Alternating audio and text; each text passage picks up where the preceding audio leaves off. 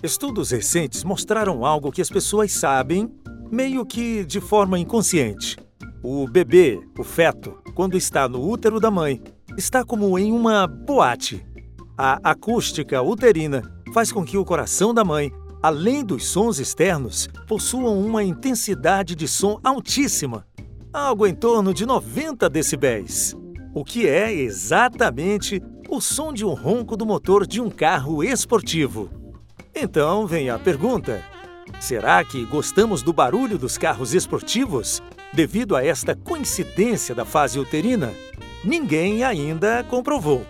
O fato é que, se colocarmos uma criança, um bebê, bem acomodado no carro e manter uma velocidade constante com poucos minutos, a criança pega no sono. Ainda mais se, além do barulho do motor, tiveram os solavancos e balanços naturais do carro assim como no útero e no líquido amniótico da barriga da mãe.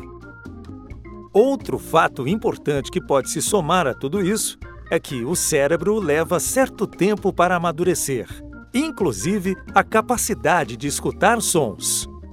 Os bebês escutam sons de forma mais abafada que adultos, mas eles podem acordar a qualquer momento na viagem, quando mudamos o padrão de aceleração e ronco do motor.